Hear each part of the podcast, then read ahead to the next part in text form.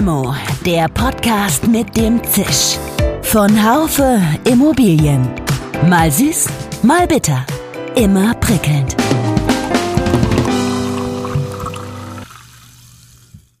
Hallo liebe Limo-Fans.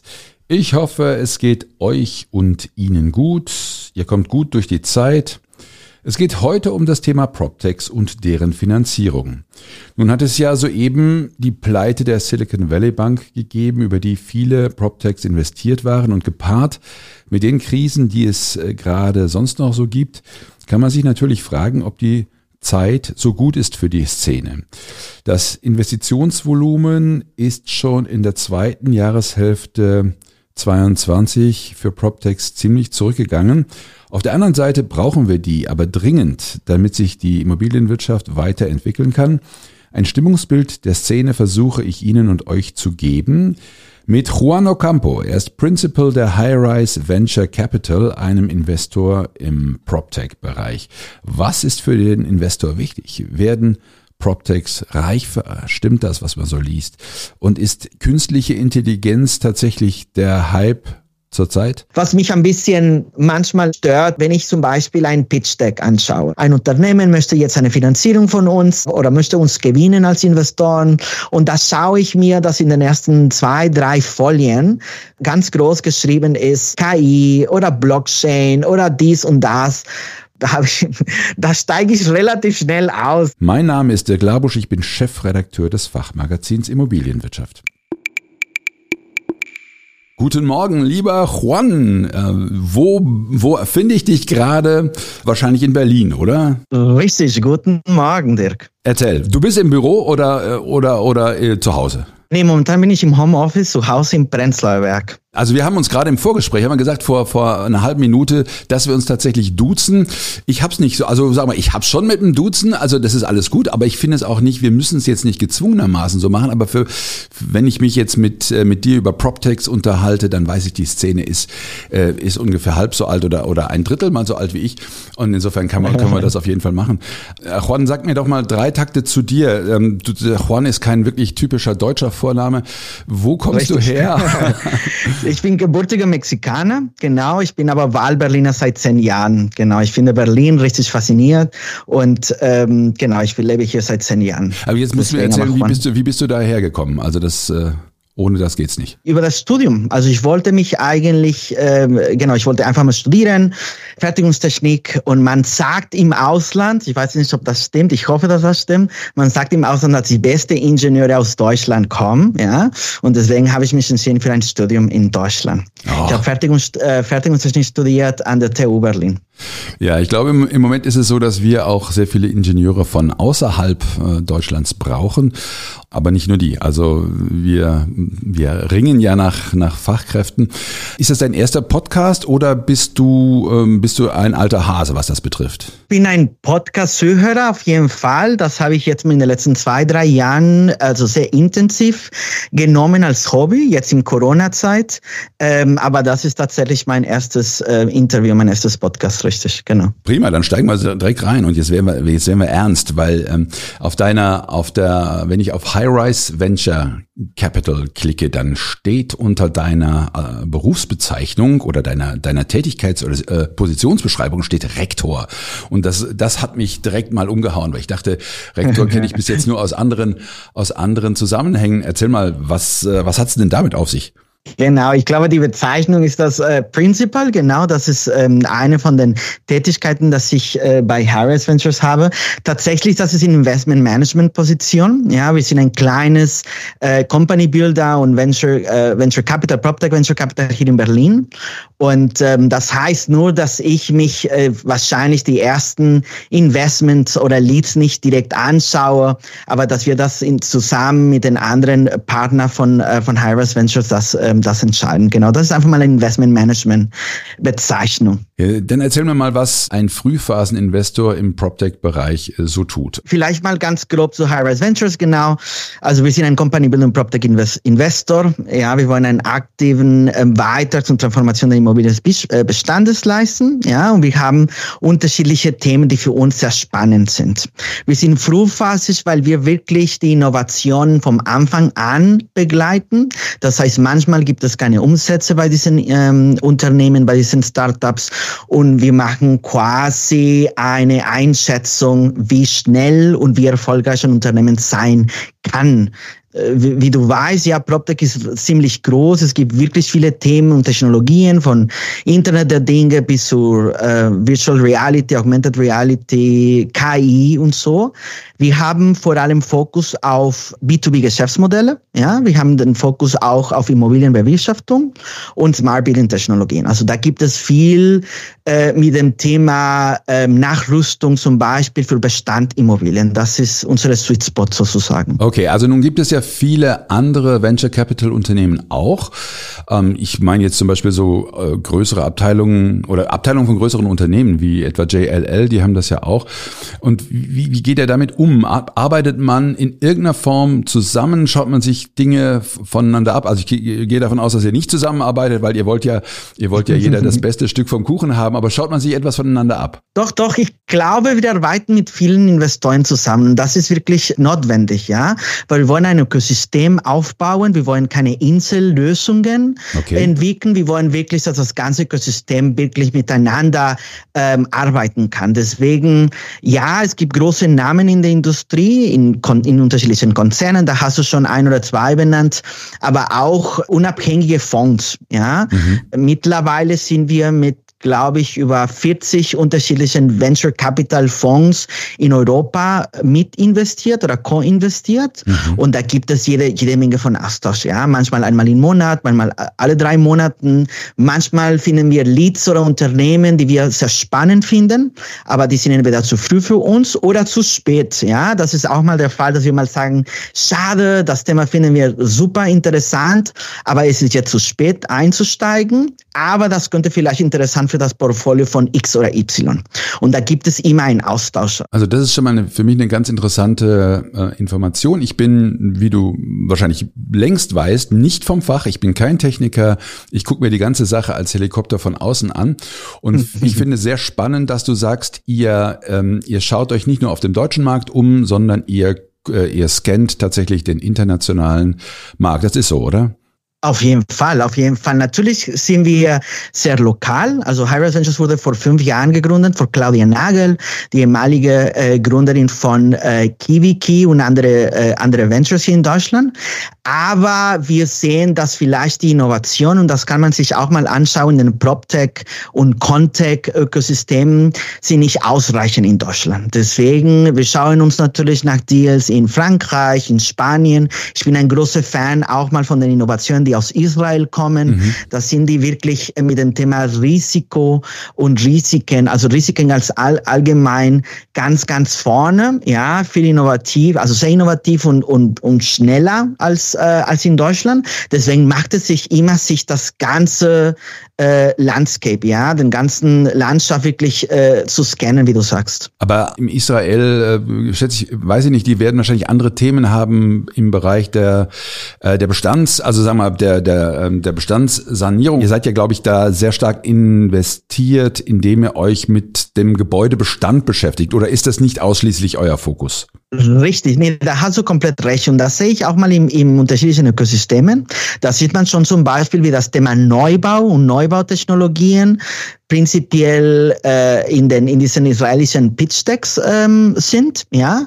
Und was wir mal machen, ist Bestand. Es gibt aber bestimmte Prozesse, die man auch automatisieren kann und optimieren kann, die zum Beispiel für das Thema Sanierung, ja, auch eine Umsetzung hätte. Deswegen ist das immer super interessant, ein Benchmarking zu haben. Das heißt, immer zu vergleichen, was passiert, wie, wie, wie wird ein Problem zum Thema Stakeholder, äh, zum Beispiel für das Thema Stakeholder der Kommunikation oder Management, wie wir das in, auf der Baustelle gelöst und was kann man davon lernen oder wie wir das in anderen Märkten gelöst und wie kann man das so transportieren. Ja, so ein bisschen so Technologietransfer ist super wichtig und man muss auch als Investor und als Gründer natürlich auch mal offen bleiben. Also mir war gar nicht klar, du siehst also, dass ich da wirklich nicht vom Fach bin, dass sich, äh, dass sich verschiedene Investoren an PropTechs beteiligen können. So ist es. Also das heißt, du, äh, wenn, du ein, ein erfolgversprechendes äh, PropTech hast, ausgespäht hast, dann buhlen die um mehrere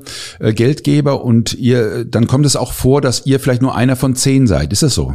Richtig, das ist so. Deswegen muss man immer sich fokussieren. Ja, es gibt unterschiedliche Fonds, die zum Beispiel frühphasig investieren. Das heißt, normalerweise gibt es keine Umsätze oder es gibt nur die erste oder die erste zehn Kunden sind da, aber das Unternehmen ist nicht profitabel.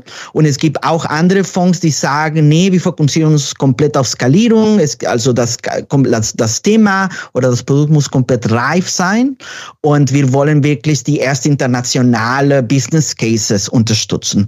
Und wenn du dich zum Beispiel unser Portfolio ausschaust, ja, dann gibt es drei Bereiche, wo wir grundsätzlich investieren. Ja, erzähl mal. So eins wäre das Thema Effizienzsteigerung der Wirtschaft. Das heißt, es geht alles um Effizienz, ja, Optimierung von Prozessen, äh, bessere Kommunikation mit den Kunden, mit den Eigentümern, mit den Dienstleistern. Dann das zweite Thema ist Nachhaltigkeit, ja, und Nachhaltigkeit ist sehr groß, wie du weißt. Ja, wir haben das, das Thema von ESG. Wir sehen, dass, dass viele Startups oder viele PropTechs sehr stark fokussieren auf auf Ökologie, ja, auf Nachhaltigkeit in diesem, in diesem, äh, in diesem Fall.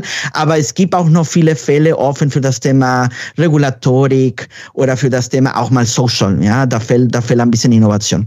Und dann das dritte Thema, was wir uns mal auch anschauen, sind neue Nutzungskonzepte. Das heißt, kann man mit leere Flächen zum Beispiel machen, ja, mhm. oder wie kann man zum Beispiel äh, bestimmte Dienstleistungen oder Produkte ersetzen. Wo würdest du denn da gerade so einen Schwerpunkt in euren Tätigkeiten sehen?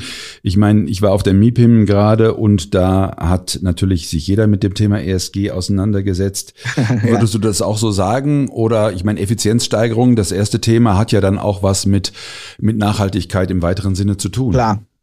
Ja. Klar, klar, klar, die sind alle natürlich, die sind alle Themen natürlich verbunden, ja. Man muss äh, deswegen, äh, deswegen, es macht immer Sinn, da die Themen verbunden sind und dass die Stakeholders auch verbunden sind, dass man miteinander redet. Deswegen würde ich mal sagen, ja, klar, wenn man sich zum Beispiel fokussiert auf Effizienzsteigerung, irgendwann wird das quasi auch ein, ein, eine Konsequenz geben zum Thema Nachhaltigkeit. Ja, ja.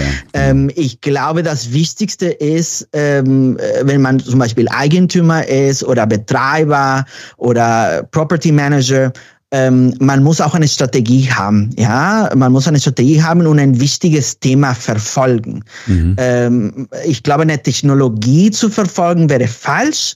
Man muss wirklich äh, eine Strategie dahinter haben und sagen, wir wollen zum Beispiel, weiß ich nicht, 10 Prozent oder 15 Prozent effizienter werden äh, im Thema Kommunikation oder im Thema Sanierung okay. ähm, und so weiter. Genau. Sag mal, in den letzten ähm, Jahren, das habe ich so verfolgt, hat sich, oder in den letzten zwei Jahren, die, äh, dass sich die Zahl dann PropTechs im Dachraum fast verdoppelt hat oder so, oder ich habe mhm. sogar gelesen, mindestens verdoppelt. Ja, im Prinzip ist das erstmal gut, genau.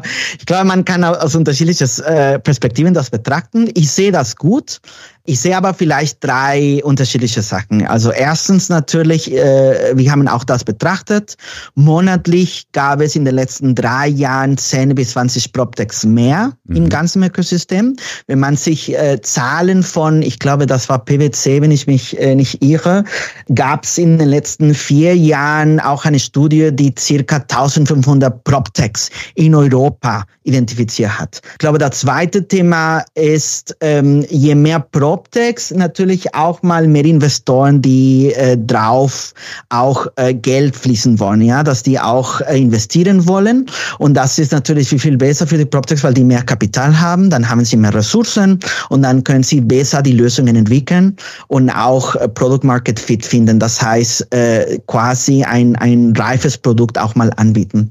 Ich glaube, dass dritte Thema, und da kann man sich äh, dort, glaube ich, auch lange diskutieren, wenn man auch unterschiedliche Akteure hat. Da, das könnte auch mal ein bisschen, wie kann man das sagen, ja, ein bisschen so overwhelming für die äh, für die Immobilienwirtschaft, weil dann auf einmal hat man nicht zehn PropTechs, die jetzt mal eine Lösung anbieten, aber man hat 500, wie du sagst, ja, äh, die jetzt äh, genau, die die die quasi E-Mails schicken, die Produkte anbieten wollen und die viel genau und dann das kann das kann ein bisschen schwierig sein. Deswegen sehen wir jetzt eine Welle von Konzernen und Unternehmen, die diese Innovationsabteilungen äh, genau ähm, öffnen und äh, Challenges machen und so. Die sind einfach Initiativen, die die Industrie äh, versucht, um einfach mal ein bisschen Ordnung zu setzen, glaube ich, in, im ganzen Thema von PropTech.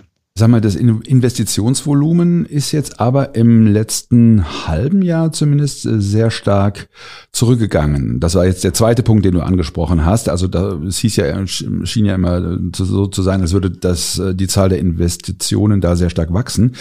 Äh, das hast du auch beobachtet, oder? Und, und was bedeutet das dann für die Branche? Ja, wir haben das beobachtet, nicht nur in den Investitionen selbst. Natürlich, wir schauen uns jeden Tag, jede Woche gibt es mehrere Pitch-Decks, die wir uns anschauen. Und wir haben so zwei oder drei Sachen betrachtet. Eins ist, wir haben weniger Leads bekommen. Das heißt, es gibt weniger Teams, die gerade jetzt ein, weil wir sehr frühphasig sind, mhm. dass wir, äh, dass die, dass die gründen im Vergleich zu vielleicht vor zwei oder drei Jahren. Da hat man natürlich äh, unterschiedliche Gründen, aber auch das macht uns ein bisschen quasi die Arbeit schwieriger, wenn wir mal investieren wollen, weil wir haben weniger Optionen und das Risiko erhöht sich auf, auf jeden Fall. Ähm, das haben wir gesehen, aber nicht nur bei uns im PropTech. Ja, das ist nicht nur ein Thema, was PropTech betrifft, aber das ist ein Thema vom ganzen Ökosystem. Wenn du dir zum Beispiel die Themen auch mal anschaust in den letzten zehn Jahren, wie wichtig war PropTech für die Investoren-Szene oder für die äh, Startup-Szene in Deutschland. Ich glaube, PropTech vor äh, sechs oder sieben Jahren, das war quasi in den Top 20 Themen. Ja, ganz oben hattest du E-Commerce. E-Commerce ist schon super interessant, super sexy zu investieren, es skaliert sehr schnell. Kannst du äh, aus Berlin oder aus äh, irgendeiner Stadt kannst du die ganze Welt dienen. Ja, ja. aber wenn du zum Beispiel Hardware-Themen hast oder Dienstleistungen, das ist ein bisschen schwieriger. Und wir haben mal gesehen, wie PropTech in den letzten äh, fünf Jahren, sechs Jahren sich auch mal langsam auch eine, eine bessere Position gesucht hat und gefunden hat und wie zum Beispiel PropTech in den letzten, in den Top 10 Themen. Mhm. Also klar ist immer noch E-Commerce wichtig, ist immer noch Mobility, ja. Mhm. Da hast du wahrscheinlich auch mal gesehen, wie viele, äh, wie viele Ventures, wie viele Unternehmen gibt mit dem Thema Micromobility, Lastenfahrräder und so. Das ist viel wichtiger geworden für Menschen Menschen, aber PropTech ist auch schon, äh, ist auch, ist auch schon wichtiger geworden. Und deswegen da sehen wir natürlich ein Wachstum, ja, aber für die ganze Szene von PropTechs natürlich ein Problem jetzt äh, in der Energiekrise, Corona und so ist auch nicht eine eine eine einfache Zeit zu gründen, ja, um um um, um Wachstum zu, zu äh, nachzuweisen, genau. Aber aber das das heißt, du würdest die wie, wie siehst du die Zukunft jetzt in der PropTech-Szene äh, gerade vor dem Hintergrund, dass es insgesamt äh, für die Investoren, dass die dass die mh, hm, skeptischer sind mit mit ihren Investments, ja. werden da Themen liegen bleiben? Wir sind ja natürlich doch, denke ich mal, in puncto Innovation sind wir auf diese Szene ähm, gerade in unserem äh, in unserem Immobiliensektor sehr stark angewiesen. Ja, ja, das auf jeden Fall. Also ich glaube, momentan ist die Zeit für ähm, zwei oder drei Prozesse, die in unserem Ökosystem passieren werden. Also erstens, es gibt viele Themen, die jetzt mal äh, wichtiger geworden sind. Also man redet immer von Nachhaltigkeit, aber ich glaube, Nachhaltigkeit wird weitergebrochen in unterschiedliche Themen. Ja, energetische Sanierung. Also wir reden nicht jetzt mal von dieses Umbrella-Term von Nachhaltigkeit, aber da gibt es konkrete äh, Ansätze. Ja, wir reden von energetischer Sanierung. Wir reden vielleicht jetzt mal von äh, erneuerbaren Energien und Technologien. Und da glaube ich, irgendwas passieren wird in den nächsten Jahren Jahren ist ähm, diese Umpriorisierung von Themen, wie weiter passieren. Mhm. Ja, ich glaube zum Beispiel ein Thema, was wir, was in alle Munde ist oder also war und ist immer noch, ist das Thema Net Zero. Ja, also Carbon Zero, der Karbonisierung der, der Industrie. Mhm. Und ich bin der Meinung oder wir sind der Meinung bei Hyras Ventures, das ist natürlich sehr wichtig. Ja, und dafür arbeiten wir an effizientere Lösungen, die quasi das ganze, die ganze Nutzung nachhaltiger äh, machen und, und, und es gibt so CO2-neutrale Materialien, aber das ist nicht genug. Ja, mhm. wir, wir finden, dass ein Thema, was wichtiger werden wir, ist das Thema von, von Regeneration. Ja, Regeneration äh, zusammen mit Suffizienz. Das heißt, äh, nicht nur quasi umstellen auf erneuerbare Energien, aber auch mal Lösungen finden und umsetzen, die zum Beispiel so carbon negativ auch mal für unsere Portfolio von, von Assets äh, was, was leisten kann. Mhm. Ich glaube, das ist ein Thema. Ich glaube, ein zweites Thema ist zum Beispiel Konsolidierung. Das heißt, wir gehen zum, äh, zurück zu diesem Thema von 1500 PropTechs oder vielleicht jetzt, weiß ich nicht, 2000 mittlerweile. Und viele, wie, wie man sich, äh, wenn man sich das ganze Ökosystem anschaut, viele ähm, versuchen das Gleiche zu machen, ja. effizientere Prozesse zu gestalten. Ja, aber manchmal gibt es 30 PropTech-Startups, die wirklich das gleiche Produkt anbieten. Und Konsolidierung wird wahrscheinlich langsam passieren. Ich glaube, ein, ein, ein super Beispiel ist die Firma, äh, da du in, äh, auf der MIPIM warst, wahrscheinlich äh, hast du dich äh, das Konferenz von Habit äh, angeschaut. Nee, ich glaube, da gab es so ein Kolib kann, kann, nee, gut, dann, dann kann ich dir so ein bisschen ja. genau sagen, dass das das Thema jetzt mal wichtiger geworden ist. Was ist das, Habit? Äh, was ist das? Habit ist ein Unternehmen, was, äh, was Co-Living, eine Co-Living-Plattform okay. anbietet. Das sind jetzt mal Marktführer in Europa, ja, und, äh, und die haben Pläne, quasi in den nächsten Jahren auch mal weltweit Marktführer zu sein für das Thema Co-Living. Und das sieht man schon in der, in der Story von Habit, ja, dass, dass sie Wachstum ähm, erreicht haben durch Konsolidierung von Unternehmen. Das heißt, ähm, Unternehmen, die schon erfolgreich waren oder Startups, die erfolgreich waren in unterschiedlichen Ländern, ja, mhm. äh, über, äh, über M&A-Prozesse quasi oder M&A-Transaktionen zu akquirieren und natürlich einen ein größeren Markt äh, zu bedienen. Und ich glaube, Konsolidierung wird auch passieren in anderen Ländern. Es gibt schon Fonds hier in Europa, in Belgien zum Beispiel gibt es einen Fonds, die sehr stark quasi Geld investieren möchte in, in, in äh, Investitionen zwischen, glaube ich, 5 bis 15 Millionen Euro mhm. für das Thema Konsolidierung. Das heißt, wenn man schon das Thema identifiziert hat und man weiß, es gibt Wettbewerbe in Italien, Griechenland, Spanien und vielleicht ein Marktführer hier in Deutschland, man kann diese Unternehmen zusammenbringen und quasi ein, ein stärkeres Unternehmen auch mal aufbauen. Ich glaube, das wäre ein zweites Thema, was, was auch, ja. was auch kommt. Ja, das ist sehr, sehr spannend. Also ich habe jetzt auch in Vorbereitung auf das Gespräch gelesen, dass der Reifegrad äh, von PropTechs insgesamt zugenommen habe.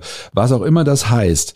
Ja, genau, was auch immer das heißt. Was, was bedeutet ja. das? Also ich meine, eigentlich wäre das ja, ähm, da, wenn, wenn ein PropTech reifer ist, dann macht's euch die Entscheidung leichter, da rein zu investieren. Ist das so? Gibt es mehr reife, reife PropTechs?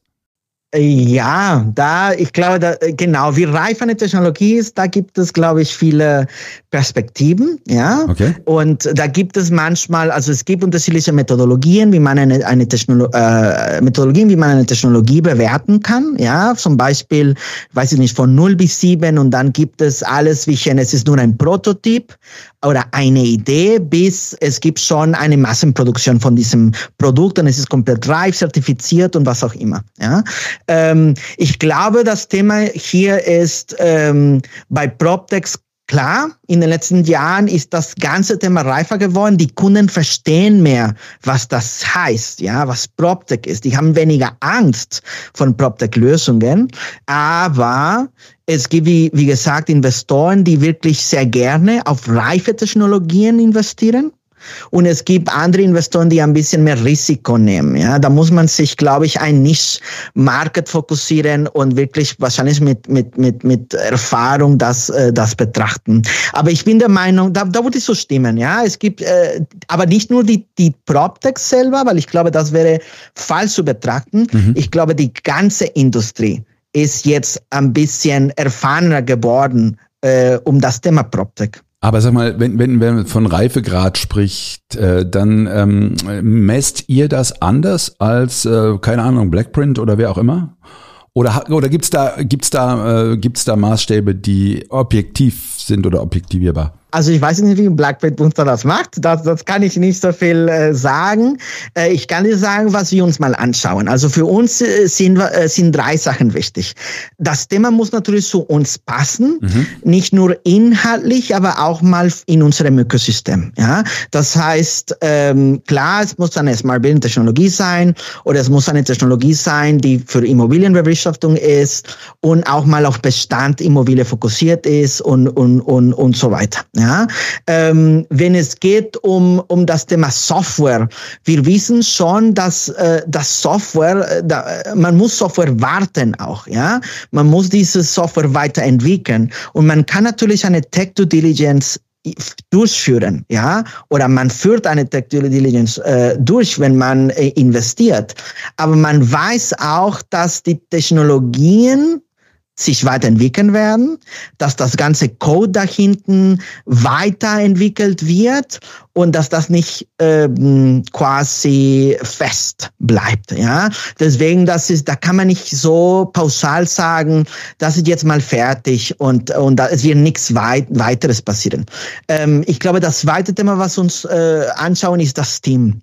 Mhm. Ähm, Dirk, ähm, das ist super wichtig, dass man wirklich äh, versteht, äh, wer ist da hinten, was wollen sie erreichen. Und ich glaube, das dritte Thema, wir müssen, wir sind auch sehr aktiv unterwegs. Okay. Äh, ja. Wir sind kein klassischen Fonds, wo wir quasi das Thema so, wir nennen das so äh, Spray and Pray. Das heißt, man investiert überall und man, man hofft, dass, das, dass irgendwas ein bisschen erfolgreich wird. Mhm. Also wir, wir gehen sehr, sehr tief rein, ja, wenn wir mal investieren, weil die sehr early stage aus sind.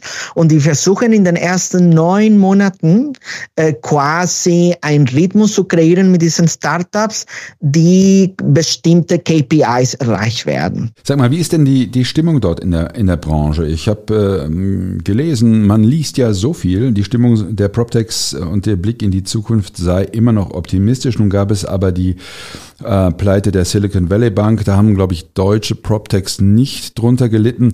Äh, würdest du das mit dem Optimismus unterstreichen? Das ist eine, eine sehr, sehr interessante Frage. Ich eine sehr glaube, allgemeine Frage, deswegen ist sie auch schwer zu beantworten. Ist ein bisschen schwer zu beantworten, aber ich glaube, also die, die Startup-Szene ganz allgemein, nicht nur auf PropTech betrachtet, es gab ein paar schwierige Momente in den letzten drei Jahren, ja. Mhm. Ähm, natürlich die Entlastungen, man hat von diesen Entlastungen gehört, sehr bekannten Entlastungen bei Fintech-Unternehmen, bei Fintech-Startups in den letzten 24 Monaten. Das hat natürlich ein bisschen, äh, ein bisschen Angst vielleicht kreiert in der PropTech-Szene. Ähm, wir sehen natürlich auch, dass, äh, dass die Produkte auch langsam akzeptiert werden von, von den PropTechs in der Industrie, aber nicht früh genug oder nicht schnell genug. Mhm. Ähm, aber ich wurde trotzdem, also trotz dieser zwei äh, Momente oder Challenges plus, was du gerade gesagt hast von den Silicon Valley Bank, noch optimistisch bleiben. Ich glaube, dass, ähm, dass PropTechs verstehen bereits, wie ein Markt ähm, funktioniert, wie der Immobilienmarkt funktioniert, wie, wie die Entscheidungen getroffen werden.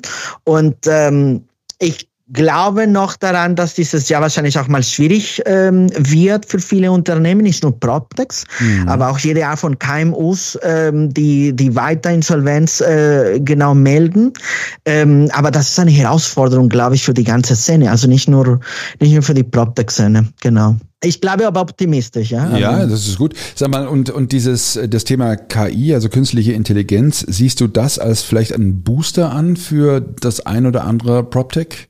Oder ist, sind wir da noch zu früh in, in der Phase? Ja, da wurde ich da, genau. Ich würde vielleicht dort äh, das ein bisschen betrachten mit diesem zweiten äh, Aussage. Mhm. Ich glaube, KI ist ein, ein tolles Werkzeug, ja, ist eine tolle Technologie und da kann man schon das überall umsetzen. Aber das ist ein bisschen wie vielleicht jetzt Fahrrad fahren zu lernen. Man muss erstmal andere Sachen machen, bevor das äh, als, als, als Ziel ist. Und ich glaube, da die Technologie, die wir nutzen in der Immobilienwirtschaft, deutlich auf andere Niveaus ist, ja, mhm. Ähm, muss man erstmal andere Technologien erstmal umsetzen, bevor wir über KI reden können. Klar gibt es Märkte, wo vielleicht für Transaktionen, ja, wo Sachen repetitiv sind, wo viele Daten äh, bereit entstehen, da kann man schon KI umsetzen.